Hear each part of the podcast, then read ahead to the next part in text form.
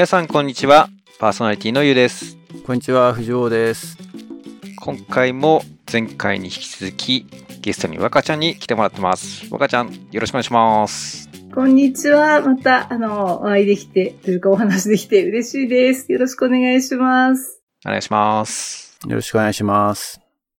前回の収録で、ちょっとまだ話してないというか、ここぜひ話したいっていうね、話題があるということで、ぜひそこから始めていきたいと思うんですけども、大学生キャラバンについてでよかったですか？はい。大学生キャラバンを、あの、ちょっとね、自慢が入るんですけども、おー、自慢。はい。多分、私たちが始めたんです。あ、初代？初代だと思うの。で、それも、事務局さんとかに言われてじゃなくて、勝手に始めてたんです。お、それ聞いてみたい。それがなんか今続いてるのを、なんか娘が大学生キャラバンやるよって言っていて、え、今まだやってんのと思って本当にびっくりしたんですけど、で、なんか大学生の子たちに聞いたら、あ、そうですかとかっていう話になって、で、今でやってるキャラバンと、私たちが始めた頃のっていうのがなんか全然形が違うんだけども、多分あの同じようなことを目指しているんだろうなと思っていて、形が違う。うん、形、やり方というかね、あの、違うんですよ。で、私、大学の3年生か4年、3年生ぐらいだったかな。だんだん大学生活動やっていると、同世代で話すことが多くなるじゃないですか。はいはい。で、なんか、ちっちゃいラボっ子たちと、もっと出会いたいなとか、一緒に遊びたいなっていうのがあったのと、あとね、ラボの友達の中で社会人になった人がいて、で、その人はなんかもう社会人ラボっ子になってたんだけども、パーティーで小さい子たちと遊べなくなっちゃったから、なんかちっちゃい子のいるパーティーに遊びに行きたいっていうんです。で、4人で始めたんだけど、あの、じゃあなんか私たちでなんかどっか小さい子たちがいるパーティーに遊びに行って、あなんか交流できないかなと思って、で、あの、私の母がテューターやってたので、相談してみたら、じゃあ、近くの、あの、若い先生に聞いてみようかってことになったんです。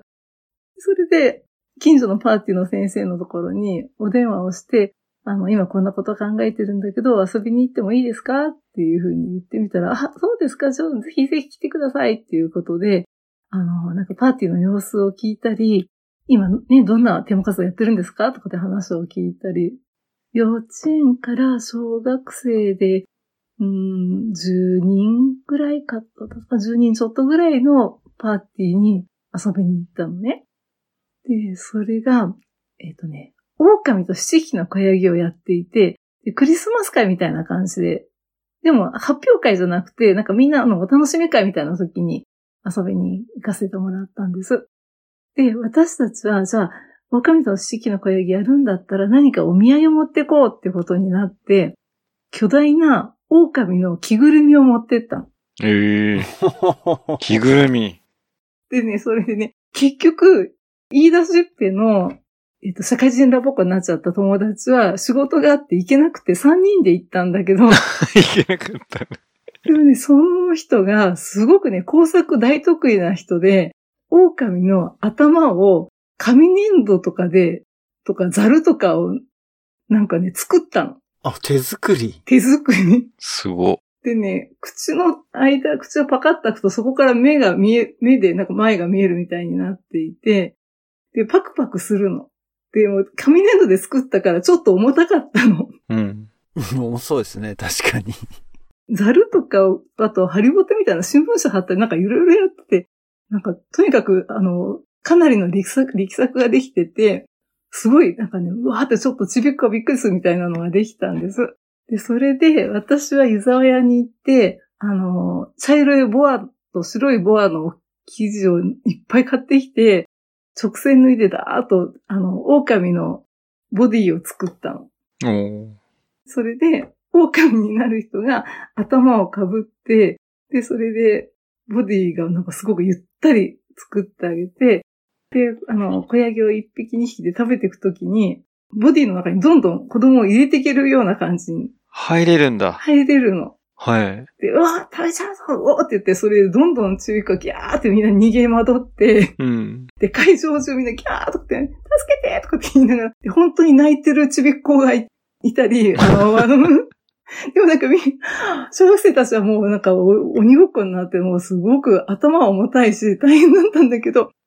でもとにかくね、もうそれは大成功だったんです。うん。で、なんかそれで味を占めて、なんかこんなにみんなにと一緒に楽しく遊べるんだったら、もうちょっとやってみようってことになって、で、また近所のパーティーを探して、またお電話をしてっていうのをね、ずっとそうやってなんか、あの、何回も何回も続けていってたんです。うん。次に行ったパーティーが確かグルンパをやっていたと思ったんだけど、やっぱりお土産は絶対持ってった方がいいねっていうことになって、でグルンパの大足大耳長い花っていう歌が何回も出てくるから、それの歌に合わせて踊れるグッズを段ボールで作ることになったんです。うん。で、そのパーティーはね、もっとちっちゃくって、幼稚園、キティさんから小学校低学年ぐらいだったと思うんだけど、な合わせて来られる子が6、7人ぐらいだったかな？で、耳を、ボール紙の大きい耳を2つと、足を4つと、尻尾とか、なんかとにかく、グルンパの体のパーツを分けて、あ、もちろん鼻も作った。で、それを作って、で、みんな、あの、一人一個ずつパーツを分担して、働き者のグルンパって歌いながら踊るの。うん。で、特大1個が1万円っていうところで、みんなが合体して、一匹のグルンパになる。で、それで、クッキーとか、ピアノとか積んで、みんなで次のところに行くみたいな。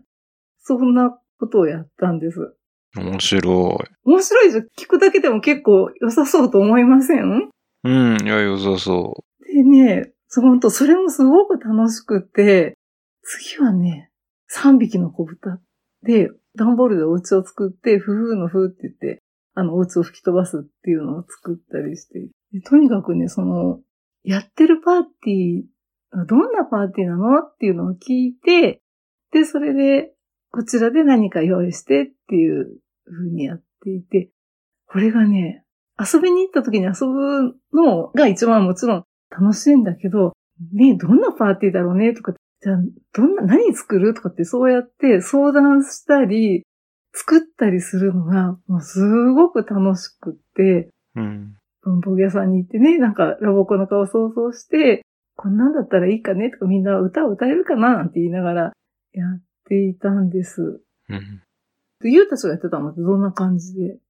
フシボーもやってました。僕は大学何年だったかちょっと忘れましたけど、キャラバンは一回やったことありますねう。ーん。テーマ活動はどんなのでややってたの？うーんとね、何やったかなテーマ活動、長猫だった気がすんだよね。うーん。じゃなかった。長靴を履いた猫やった記憶がある。それなんかメンバー4人とか5人とかなんか。メンバー、そうですね、5、6人でしたね。うん。そう。娘たちは、なんか一つのテーマを決めて、で、それをみんなで練習して、で、そして、あの、遊びに行ってっていうのを言ってた。あ、なるほどね、と思って。あ、だからそのスタイルはそういう意味だと、だから20年前と変わってないと思いますよ。僕らの時もそのスタイルだったので、うん逆にだから今の若ちゃんの話だと、そのお土産を作るって部分が変化したっていう感じですよね、おそらく。テーマ活動をお土産として持ってく、見せるいうスタイルになった。その段ボールでハリボテを何か作るっていうスタイルではないという。ところはまあ変わったと思うんですけど、でもその今の話を聞いてるともうすごくなんかこう、めちゃめちゃローカルでうん。うん。やってたわけですよね。そう。多分エリア的には地区圏とか地域会とかっていうレベルの中でやってたのが、それがどうしてこう、支部レベルの活動になって、かつ他の支部にも広まって、ひょっとしたら全国的にもキャラバンって存在するような気もするんですけど、その広がりってどう波及してったかっていうのはご存知だったりします？わからない。いつ、初代、初代。え当時でも、その、自主的に始めたやつを、キャラバンって名付けてたんですか？うん、大学生キャラバンって私たちは言っていて。で、なんか、そんなこと、なんか、他にほ聞いたことがなかったから、うん、大学生キャラバンっていうのは、もしかして昔、もっと前にあったのかもしれないけど、でも多分私たちが始めたんだと勝手に思ってるの。いや、なんか少なくともね、オリジナリティ満載な今、話を聞いたから。ただなんかね、若いパーティー、ちっちゃい子がいっぱいいるパーティーに、ぱり大学生たちが回っていくっていう原型っぽいですよね。ねえ。そうだよね。うん。そう。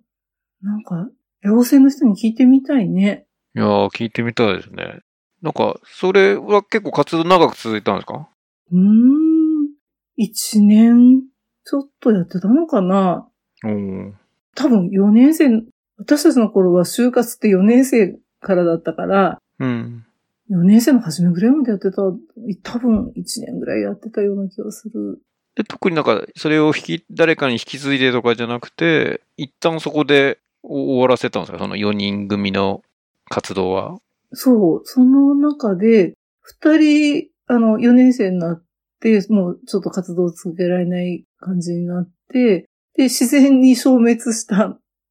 なんか、それが、なんか、事務局の人に、あ、すごいね、とかで言葉のうちに載せましょうとか、そんなことがもちろん言われてないし、うん。あの、本当になんかただ、うちのパーティーの近所でやってる、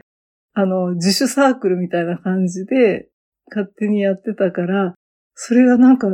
ちゃんと、ちゃんととかね、ちょっと形は変わってるけども、多分、今のキャラバンに繋がってるんじゃないかなって、こっそり思ってるの。その裏話は絶対ありそうだけどね。ね、ありそただ、誰が知ってるのかっていうのはちょっとわからない。う。確かに。確かに。事務局の人ですかね。やっぱその時代を知ってる。うーん。ねえ、誰だろね、もし、あの、リスナーの中で、テューターもしくは事務局の方で、その辺の話知ってるよっていう方いらっしゃったら、ぜひ、う。うん。アナザードーンまで、あの、お話をお寄せいただきたいなと。情報を求むですね、これちょっとね。そう、それが本当に、ねえ、20年、30年を超えうて、ん。娘のところに行くまで全然知らなかったから、本当にびっくりだったしね、すごく嬉しかった。なんだと思って。すごいと思って。すごい嬉しいですよね、それね。ねえ、そうなんですよ。ちょうど僕とほら、藤坊はあの、カレッジじゃないですか。うん、で、前の収録で出てきたの、国際交流村っていう企画が今、うんうん、のラボ子たちも、まあ、やってるんですけど、それをちょうど始めたぐらいの世代だったんですよ。カレッジメイトでうんで、やっぱり自分の子供がそれに参加しに行くっていうのをあ、そうだね。そうね聞いて、なんかちょっとキュンキュンしましたもん。だって、あ、それが引き継がれてって、次のね、自分たちの子供の世代に影響を与えたというか、ね、繋がってるっていうのを聞いて、いやすー、ごいすごいなと思って。それをなんかね、私、あの、アナソードンで初めてそれを知って、なんて楽しそうと思って、なんか、リアルに遊びに、OG として遊びに行ってもいいかなっていう感じなんだけど。うん。うーん。理由とかは最近は全然行ってないの？えっと、まあちょっとまあコロナ禍に入って、まあ活動がね、今なかなか自由にできないっていうのはあるので、本当この1、2年っていう意味ではあれですけど、でも、なんていうかな、保護者が参加していいイベントは、極力参加させてもらってる。え、それは、え、国際交流村も保護者は参加していいの？国際交流村に関しては、その時も、そのトークで 言ったんですけど、うん。もう参加する気満々で、あの、テューターに、あの、参加したいですっていうのを言ったんですよ。うん。僕としたら、その、カレッジ OB として、あ、まだ続いてるんだ、最新ね、うん。もう最新のその、ね国際交流村の、あの、現場を見てみたいっていう思いでテューターに相談したら、丁重にお断りされて、あのえ、保護者はついて行っちゃダメなんですよって言って、あ、そっか、俺今保護者の立場だったんだと思って。さすがにね、自分の子供のやつを見に行ってついてくみたいに映っちゃうと、なんでこのやつついてきてんだろうみたいになっちゃうので、そっか。ちょっと頼み方を間違えたっていう。じゃあ私は保護者じゃないし、うん。見学者としてチャンスがあるかもしれないね。あ、そうだから、あの、事務局とか、あの、自分の子供のテューターにお願いしちゃったっていうのが多分間違いで。そうだね。ね。そっか。カレッジ担当とか、わかんない、事務局に相談して、うん行かせてもらうとかだったら全然道はあったと思うんで。うんなんか、よくわかんないけども、なんかソングバード一緒に踊ってる人がいるね。一緒になんか、ワークショップ入ってる 謎の人がいるねっていう、そっか、見学に行ったら入りたくなっちゃうと思うけど、ちょっとじゃあ、チャンスを狙ってみます。チャンス狙ってみます。もしその枠が、ができたら、あの、こっそり僕にも教えてください。うん他人だより。ねえ。ぬるっと行きたいね。なんかね。ゆるっとね、ゆるっと。うーん。めちゃめちゃそうだから最近どういう現場なのかなみたいなやっぱりね気になって。で、ちょうどやっぱり現役のラボっ子につながって、このポッドキャストに出てもらっていろいろ話を聞いたりしながら、あ、なるほど最近はこういうことやってるんだ、みたいなのをね、ちょうど聞かせてはもらっていたんだけど、うーんやっぱり現場見たいな、みたいなのがあって。見たいね。本当にね。でも私本当に国際交流村はい全然体験もないし、お話に聞いて、いいね、すごくいいって話は聞いたけども、何がどうすごくいいのかよくわかんないからね、本当に。ぜひ空気を感じたい。いやー、いいっすね、いいっすね。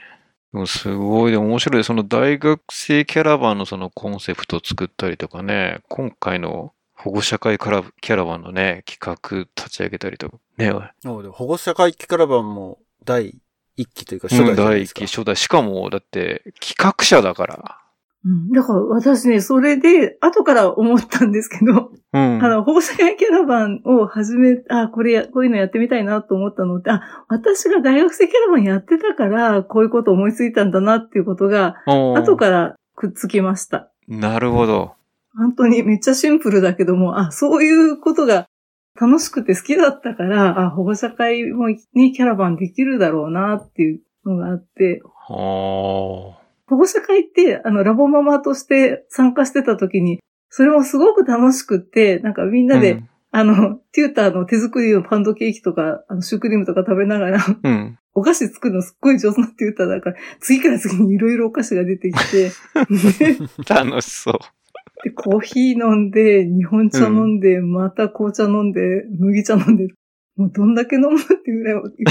食べて飲んで食べて飲んでして、なんか喋って楽しいですよね。うーん。保護者会の、なんかそういうお母さんたちとかお父さんたちのなんか楽しいような雰囲気で、なんか真面目な話題もあるし、なんかうん近所のに新しいスーパーができたみたいな、なんかそう本当にどうでもいいっていうか、近所の奥さんみたいな 話もあるし、うん。それが、やっぱお母さんたちって、いろんな会話がなんか混然一体となってまた、あ、そうよねって言って、また一回りして、またそこ、ああ、あの子そうだったよね、みたいな話に、ぐるぐる回っていくじゃないですか。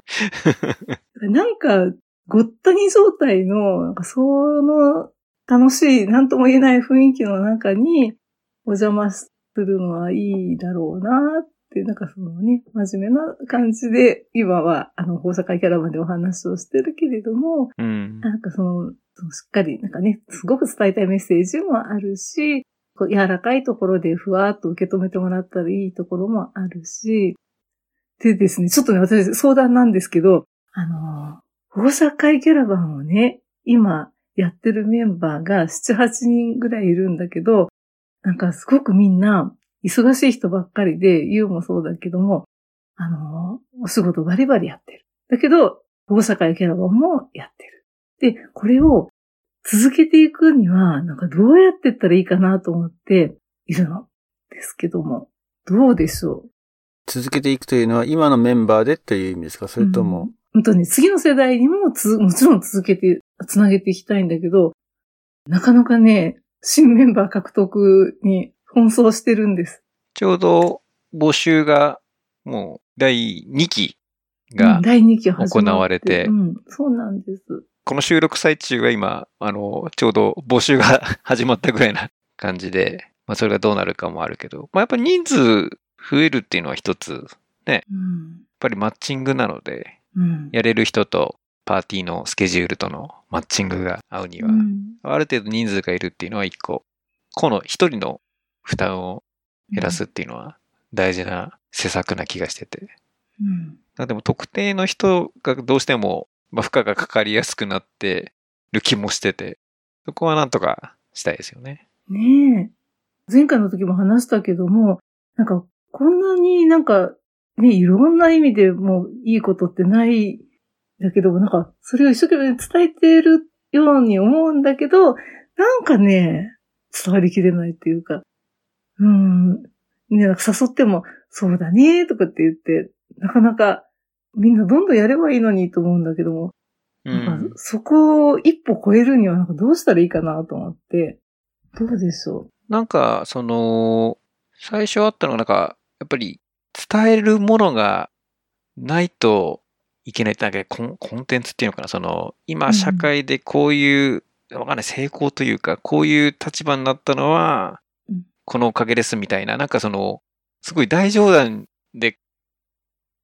構えてるで受け取ってる人も多いんじゃないかなと思って、全然そんなことないじゃないですか。う。あああ、宇宙飛行士の話とかじゃないもんね。そうそうそうそうそう。う 宇宙飛行士の話でもないし、ん。それはちょっと飛び抜けすぎですね。うん。そういうその、なんかほら、有名人が自分の人生語る問題みたいに受け取ってる、なんていうかな、スピーチを、がしなきゃ、しなきゃいけないって言うとちょっとあれですけど、捉え方があれかもしれないですけども、うん。なんかほら、あの、さっきのキャラバンみたいに、あの、遊びに行って自分の経験伝えながら、あの、一緒に交流すれば全然いい話なのに、なんかその、いっぱいなんか伝えなきゃいけないみたいなうん。のを感じてるのかなと。僕はもうやっちゃってるんで、あの、一歩踏み越えちゃった人なんで、なかなかあれなんですけど、興味はあるけど、どうしようかなっていう人がいたら、ぜひ一回チャレンジしてみたら、その、ね、楽しさとか魅力が伝わるんで、だから全然そんな構えなくていいですよっていうことを伝えたいなって思いまうすね。ん。そうだよね。逆に、だから俺は、やるとなったらやっぱラボっ子だからちゃんと、なんつうの、準備をしようとかって考えちゃうのかなっても思っちゃうわけよ。だそうするとじゃあ準備にどれぐらいのリソースかかるのかな、その余裕あんのかなっていうところで踏み切れないっていうのはうん少なかった。そのコンテンツがね、そんなすごいものじゃなくていいっていう話を今してるけれども、それでもやっぱり自分の中で整理して、ね、まあある程度体系だって話ができるような準備っていうのは必要になってくるから、うん。おそらくね。そんな、プレゼンを作る必要はないんだろうけれども、そこにリソースをどれぐらい必要なのかなっていうのがあんまりちょっとこの辺がぽわっとしてるから、うんう。ん。あのー踏み切れないところはあるのかもしれない。でもなんかその、なんとなく、ぽ私もやってみますって自分で言いながら、あの、コンテンツはなんかぽわっとしてて、あの、あんまり具体的じゃなかったんだけども、なんかどうしようどうしようと思って、で、し一日考えて、なんかいろいろ写真めくったり、なんかいろいろつれつれ考えてたら、なんかどんどんどんどんいろんなことが思い出されてきて、で、また考えていくうちに、また次も考えていくと、またどんどん、あ、あんなこともあった、これも私にこんなことがあったっていうのが、なんか、ラボの人生棚卸しっていう感じで、うん。あの、ここまで、こんな風に私こうやって大きくなってきたんだなっていうのが、なんか、はっきり見えてきて、コンテンツ作るのはまあちょっと大変かもしれないけども、なんかそこになんかすごくやってよかったなっていうのはあるな。なんかあれみたい、あの、ん？自己紹介アルバムとか、姿りじゃないけど、あの、事前活動の時の話みたいで。あなんか行っちゃったら。らどうにかなるけど、せっかく行くんだったら、ねえ、準備しようよ、みたいな。でも準備しなくても行っちゃってもいいんだけどね、みたいな、なんか、ちょっと、似てるね、確かに。似てる似てる。うん。あ、そっか、そういうことね。なるほどね。でも、まあ、キャンプもね、シニアもそうじゃないですか。その、まあ、結局はもう本番どうにかしちゃうのが一番だけど、まあ、準備はしたら、ね、しただけいいかもしれないけど、その、しなきゃいけないっていう、うん。準備が大変だからシニアやんないっていうのもったいないじゃないですか。うん。だからまあ準備はした方がいいけど、まあできなくてもまあやっぱりチャレンジしてベストエフォートっていうかね、あの最大限の努力をしてけど、ここまでやんないとダメっていうよりはなんか自分ができる範囲のことをして本番迎えてもらえばそれなりにやっぱりね、入れるものというか経験値たまるし、まあその魅力も伝わるし、で一回やると、あ、もっとここやっとけばよかった、あそこやっとけばよかったって見えるので、またそこで再度チャレンジもできるので、うん。まあ一発で終わりじゃないもんね。保護者会参加するの自体がね。うん何度もあるからう、んその中でまあ自分で軌道修正するなりっていうのはいくらでもチャンスはあると思うんで。ううん。ん。まあ今のところね、どういう、保護者会でどういううん。パフォーマンスというかプレゼンテーションをしてきたかっていう話は実は、ユウのしか知らなくて、おそらく、ポッドキャストの多くのリスナーはユウユウの話しか聞いてないんですけど、他のキャラバンやってた、ね、OB、OG の方ってのはどういう話をしてるのか、ユウと同じ感じなのかなっていうのは多分気になってるところだと思うんだけど、若ちゃんはどういう会にしてるんですか？あのね、えっと、保護者会キャラバンに呼んでくれるパーティーね、あの、保護者の皆さんとか、テューターの皆さんのためになんか、ね、もちろん全ては語れないんだけども、大雑把に言うとですね、なんか私の、まあ、小学校、中学校、高校、大学っていうふうに、どんなふうに育ってきたの？って、そこで、あの、そのステージステージでラボにどんなプレゼントもらってきたの？っていうことの中で、私はなんかね、自分がなんか、ありがとうっていうことが、本当にありがとうって言えるようになったのと、それから、本当にありがとうって言われるようになった。それが、ラボの大きな、あの、流れの中では国際交流とシニアの中で、あの、それがね、たくさんあって、で、そのプレゼントをもらいながら大学生になって、卒業していったっていう感じなんです。だかなかキーワードとしては私はありがとうなんです。なんかね、今回の活動もありがとうって言われることはたくさんあるし、なんか自分もありがとうって本当にね、読んでくれてありがとうございましたっていうのはなんか心から思うので、なんかそのありがとうが行ったり来たりするのはなんかずっとラボの中ではぐるぐる回ってます。すごいその感謝というか、そのありがとうが言えるようになったっていうのは、そのラボの体験で、まあ比較的今までその表現をしてなかったのが、うん表現、言葉にするようになったっていう感じなの。その、まず言えるようになったってところは。そうそう。あのね、ありがとうが言えるようになったのは、中学2年生で、あの、ワシントン州に行った時、国際交流なんですね。うん。で、右も左もわからないっていうか、本当になんか、アメリカに行ってみて、全然、もうすごく楽ちんな気持ちで行ったのに、今みたいに、事前活動っていうのがなかったの。で、本当にね、あの、しっかりバッチリやっていくでしょ。なんか自己紹介アルバム作ったりね、あの、テーマ活動やってったり、っていうのは全くなかったの。多分ね、オリエンテーション一回ぐらいやって、で、それでじゃあみんな行きましょうっていう感じで行ってたの。だからね、なんか、何の準備もなくって、行ったら全然言葉もわからないし、最初しょんぼりしてたんだけども、なんか本当にいいホストママとホストフレンドがいて、あの、上がったり下がったりはもちろんあったけども、なんかいつも励ましてくれてて、最後に、本当になんか、あ、このホストファミリーと一緒にいられて本当に良かったと思って、で、こんな会ったこともない日本の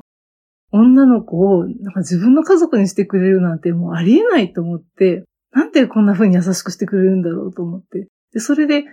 私が心からありがとうって言ったのは、なんか人生でそれが初めてだったなっていうふうに思ったのね。へ日本に帰ってきてみて、あ、日本の家族とか周りの人にもいっぱいありがとう言えばよかったのに、今まで本当にありがとうと当たり前だなって思ってることがいっぱいあばっかりで、ーうん。あの、私全然言ってなかったんだなっていうのがなんか、その時になんかびっくりするぐらい、ポロッとな何かが見えるようになって、それが、あの、ありがとうが言えるようになったお話です。へうーん面白い。やっぱ聞きたいね。あの、いろいろ。いろいろね、なんか、うん、キャラバン話、みんな聞きたくなるなって、これ。多分保護者会キャラバン。それ、だいたいその、ぱりストーリーというか、毎回書いてない基本的には同じ内容を伝えながら、まあ QA とかはね、いろいろあると思うんですけど、最初のスピーチとか、だいたい同じ感じですか？それとも、都度変えてる感じですか？うんとね、順番を変えて、なんかメインディッシュにするとこを、まず最初に喋って、そのパーティーが、例えば、あの、国際交流にあの、行ったことがない子がいっぱいいて、これからみんな行けるといいなっていうパーティーには、国際交流の話を最初にたくさんするとか。うん。うん。あと、なんか、もっとね、大きい子たちが多いパーティーとかには、もっと別の切り口でお話をするとかで、まあ切りうんその、スタートの話を書いてます。けども、どまあ、大体、うん、全体のトーンは、まあ、言いたいことってね、うん。あんまり変わらないかな。うん。うん。あとね、あの、私が社会人になって、テーマ活動に育てられたな、というか、うん。あの、ラボやってて一番良かったことって、もうテーマ活動にもういっぱい教えてもらったな、今の仕事つながってるなっていうのが、そのことを最後にお話をいつもしてるのね。うん。大学卒業して、ラボの世界だっけなんか、OB、OG が書く場所があるでしょう？新聞みたいな。はいはい、ありますね。コラム。コラム、あ、えっと、なんて言うんだっけあれ。多いともよじゃなくて、あ、ラボの世界。ラボの世界だラボの世。界のうん。ゴーアヘッドだっけ？ゴーヘッあ、一ド。番後ろのやつ？そコーナーの名前なんだったっけね。う。多分でもそんな感じの。うん。で、そこに、えっと、多分ね、卒業して2年目くらい、2年目か3年目ぐらいの時に頼まれて、一回書いたんです。で、そしたら、今考えてみると、すごく恥ずかしいんだけれども、なんか、ラボを卒業して良かったことってなんだろうなと思って、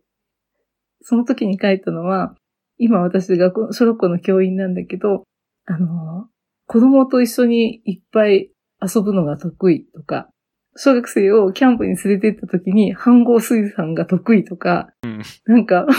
すごく表面的なことを、うん、子供と遊ぶのは表面的じゃないかもしれないけど、でもなんか本当になんか目に見えることばっかりをその時に書いていて、で、あの、えっと、学芸会でピーターパンをやりましたとか、なんか、本当になんか今思うと恥ずかしいぐらい、そんな、なんか当たり前のこといっぱい書いててどうするのっていう感じだったんです。で、今回、あの、保護者会キャラバンを始めて、まあだから保護者の方に言いたいことって何だろうと思った時に、あ、そうじゃなかった。私がロボにプレゼントしてもらったものってもっと深いもので、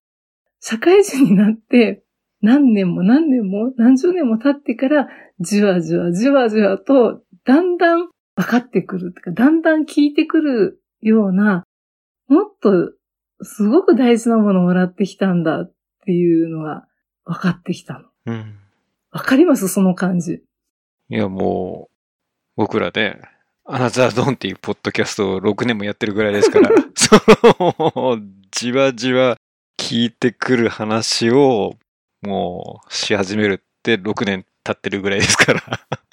で、そのじわじわ聞いてきたなっていうのって、いつぐらいからその感覚がありました？卒業してからすぐそんな感じではなかった？いや、もともと、その、まあ前カレッジの話をしたときに、やっぱりその、まあ、ラボだけでなく、そのいろんなことをやりながら、その掛け合わせて、ラボかけるなんとかみたいので、もっとその、なんかラボの良さを、えー外にも広げたいし、逆に外で面白いと思ったものをラボの中にも持ち込みたいみたいな発想を、もともと大学のカレッジの時にコンセプトで。考えてたので、比較的なんかその外のつながりとか、そのラボを客観的に見たりみたいなことをやるように同時からしてたのと、あとはその卒業して社会人になってからも、まあ、例えば富士坊とかは1学年、学年では、あの、入った時は一緒だったんですけど、僕2年から入ったので、あの、うんうん。まだ富士坊が僕が社会人になってから残っててくれたので、まあ、その時の仲間に、まあ、あの、会議に終わった後会いに行ったりとか、うん。してたので、比較的社会人になってからも、あの、つながりあったので、なんか、いろいろそうやってラボを客観視してみて、あ、ここいいな、あそこいいな、みたいなのは、結構やってた、意識的にというか、あの、気づいたらやってたので、うん。もうかれこれ二十何年。ただずっとやり続けてるわけじゃなくて、なんかそういう癖はついてて、ラボを客観的に見て、ああ、こういうのいいな、ああいうのいいな、みたいなのは、うん、やってた。ただその、今、あの、若ちゃんが言ってくれて、その、なんか分かったかっていうと、あの、言語化しようと努力してったけども、うん。どちらかというと、腹落ちし始めたのは、やっぱり自分の子供をラボに入れて、うん。えっ、と、ラボっ子ユーザーとしてというよりは、その保保護者にね、その、この間さっきの保護者会じゃないけど、うん。ラボはこういう理念を持って、こういうことを考えて、こういう教育をしてるんですよ、みたいな、メソトロジーみたいのを聞いたときに、え、そうだったのかみたいな理解を深めたっていう意味では、本当この5年ぐらい。わかる。それ、うん本当に。で、その話を始めるとまた、すごく、あの、長くなるけど、あ、それもあるね。社会人になってわかっ、じわじわ聞いてきてるし、時間、私はすごく理解に時間かかると思うんだけど、ラボ母になってからわかるようになったことって、あ、この子この風に感じてたんだなって、私はこうだったんだなって、それ、ある。うん。なるほど。えーあと、それから、あの、大学生の時からそうやって、ラボを外側から見たり、後ろ側から見たり、あの、なんか行ったり来たりしながらっていうのって、なんか、多分それってカレッジの感覚だなと思って、うん。なんか私、なんか大学生コーチをやってたから、常になんか、あまりなんか前しか見てないで、馬車馬のように目の前のキャンプしか見てなかったから、ああ、なんかその見方が広かったんだね、きっとね。でも、藤坊あれだよね。多分、カレッジとすると、その、やっぱ国際交流をテーマにしてるから、なんかその、例えば、ホストファミリーね、やっぱり外国に異文化を体験しに行くっていう時に、やっぱり日本知らないと異文化ってわからないよねとか、なんか、やっぱりそういう考え方は、なんか教えてもらってたというか、切り口。あの、外から見るとか、中から見るとかは、やってくれてた気がするんだけど、どう、どうかうな。ん、いや、それはすごくあると思うし、俺自身が今だから、アメリカに来てももう10年以上なるけど、うん、外から見た日本っていうのはあるじゃないですか。うんでそれと同じで、外から見たラボっていうのが今、こうして、ね、ポッドキャストでやってるのはそういう感じかなっていう。そういう意味だと、国際交流で、まあ僕らそのさっき言ってたその国際交流村の話が出たけれども、事後活動をベースにしてそれをやってた、やろうって話に今なってて、う。うんん。そういう意味だとやっぱその事後活動を、なんか、稲荷がゲストに来た時が、もうなんか、ラボ卒業してからはずっと事後活動だみたいなうん。話をしてるエピソードもあったんで、壮大な実活動だっていううん。話をしたけど、うんうん、そういった感じだから、節目節目で振り返るっていうことをやるのはすごく大事だなっていうふうに思うし、でそういう意味で保護者会をやるっていうのはいいきっかけ、トリガーになるかなとも思うしね。うん僕らはこうしてポッドキャストで、なんていうのかな、点を線につなげていくような感じで話をしてるところが多いんだけれど、う。うんん。そういうふうに振り返りをするっていうのうん、はすごく、なんかちょっとうん繋がった。うん。あの、実感としては、あの、やってて、納得感があるっていうのもあるし、うんまあそれは単純に楽しいのもあるし、あとは、ゲストに来るね、方のドラマというか、うんエピソードを聞いてると、うんまあ共感することもあるし、驚かされることもあるし、そういうのを聞くのはすごく楽しいので、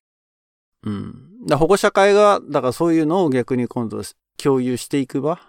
なんだなっていうふうにはふうに思ってますけどね。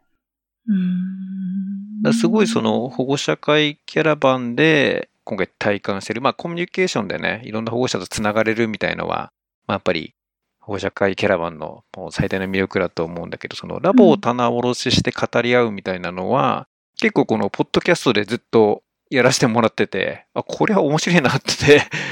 思ってたので、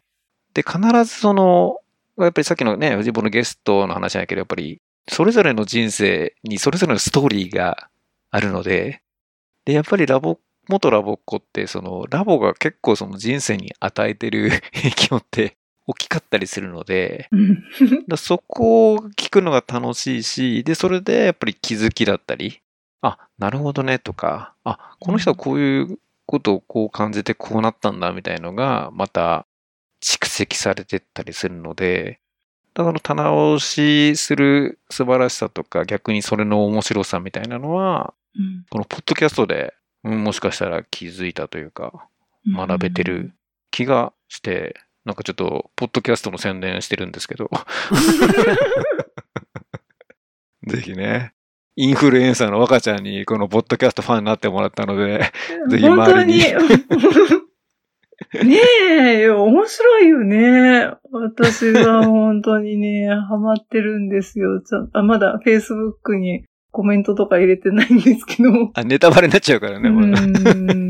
ねえ、はい、すいません。あの、あ、聞いてるやつね。あの、聞いてるやつ昔のやつはいで聞いてるやつのね、コメント、あの、5年越しのコメントとかをね、入れようかな過去から。遡ってるから。いはい、うん狙ってるの。うーん。や、だから結構、こういうやっぱりメディアを持って、あの、なんか発信するって大事だなと思ったのが、本当にやっぱりそうやって、なんかアウトプットを出すことやインプットっていうかね、いろんな人の情報を聞いたりして、またうん自分の中で整理して出すことになるので、うん保護者会キャラバンも多分ほら、あの、アウトプットするためにまた自分のね、経験だったり、ね、他の人のラボってどうなんだろうとか、多分気になったりとかしてると思うので、すごいいい機会になりますよね。ねえ。インプットしてアウトプットもできるし、逆もね、もうぐるぐる回ってるもんね。いや、ぱりさっきのその発表するっていうとね、さっきの整理しなきゃとか、やっぱりうん。もうちょっとあれってどうだったっけって調べたりとか、うん。その活動がまた、ね、なんかね、芋づる式にいろんな場面がバーッと浮かんできてね。うん。なんかそう、私、カレッジのね、今、二人が事後活動として、壮大な事後活動としてアナザードーンやってるでしょ？で、大学生コーチの事後活動って、なんだろうと思って、ずっとね、その、私も本当に一生懸命4年間コーチをやってきて、なんかどこか、何か事後活動ってきっとあるだろうなと思うんだけども、なんだろう。大学生コーチって自然の中で、なんかみんなが出会う場を想像していくっていうのが大学生コーチで。で、なんかそこでみんなが交わって、なんかいい時間を過ごして、出会いを作る、本物の体験を作っていくっていうことをずっと続けてたんだけども、なんかそこも、うん、まだなんかちょっと、これだっていうのがないんだけど、きっとね、自己活動として何か繋がっていることがきっとあるんだろうなと思っていて、うん、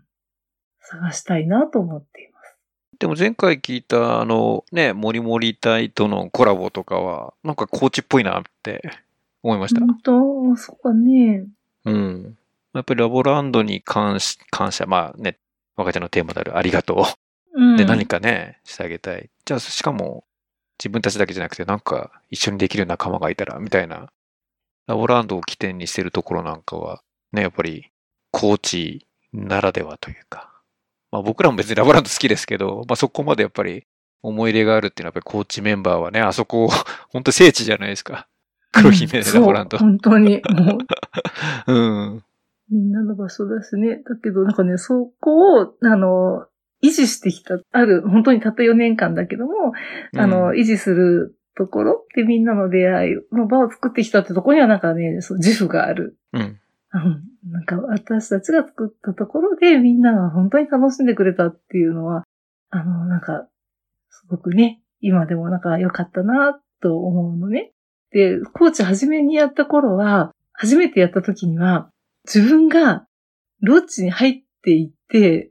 ラボをやってる当事者じゃない、自分がやってる主役じゃないっていうところが、なんかすごく寂しくって、なんか夜寝るときになんか涙がポロッと出ちゃうぐらい、なんで大学生コーチやってるんだろうと思って悲しかったことがあったのね。だけどなんか、それ一回終わってみたら、なんか、あ、こんな風なみんなの素晴らしい出会いがあってたっていうのは私たちは目に見えないところだけど、それの準備をして行ったことで、だからこんなことができたんだなっていうふうに思って、あうん、ちょっとさい真ん中ではしょんぼりしたけど、最後は、あやっぱり良かったなって、キャンプみんなが無事にね、笑って帰ってくれて、あすごく幸せって思ったんですね。大学生コーチの喜びとか、うん。楽しかったなっていうこととか、そんなことがなんか今、もりもりにつながってるのかもしれないし、なんかまたどこかにつなげることができるかもしれないし、うん、ちょっと探してみたいなと思います。まあそんなわけで、あの、保護者会キャラバン、ちょうどこのポッドキャスト配信された時ちゃうな。もう10後じゃなくて、これ、10月1日の配信か。10月1日。でも締め切っちゃってるんだね。ひょっとしたらあ。でもね、大丈夫よ。あの、随時 OK です。あ、随時 OK。うん。受け付けてるそうなので、まあ自分のね、ラボの反省、あの、ゲストでアナザードーンに来た方なんかを見てると、その、棚卸しをすることでいろいろ見えてきたなんて話もね、ゲスト出演してよかったって言ってくれてる人もいるぐらいなので、そういうのと似たような自分の人生の中でこうラボがどういう位置づけだったのかとか、あとは社会人になってからどういうふうにあの時の活動が生きてるのかっていうのをなんか振り返る意味でいいチャンスになるとは思うので、ぜひ、ね、あとはもう単純に保護者の皆さんと Q&A、U なんかは Q&A が一番好きだって言ってたけどね、うん。楽しめると思うんで、まあやってない僕が言うのもなんですけれども、まあね、時差あるし、ね。第2期のね、うん、でも藤本やってほしいな。あの、第2期絶賛募集中ということなので、えーやってみたいという方は、アナザードーンもしくは、大倉に行ってもしょうがないのか。若ちゃんに行ってもらった方がいいね。あ、はい、私、あの、受け付けてますので、ぜひぜひ。はい。コンタクトしてみてください。はい。ということで、えー前回、今回2回にわたり、えー若ちゃんにゲストに出演していただきました。ありがとうございました。はい。ありがとうございましたありがとうございました。私ね、孫をラボに入れたいの。まだ孫の影も形もどこにもないんだけども、入れたいので、なんかね、ラボの素敵さをもっとね、広げていきたいなと思います。ありがとうございました。ありがとうございました。ありがとうございました。はい。それでは皆さんごきげんよう。次回お楽しみに。バイバイ。バイバイ。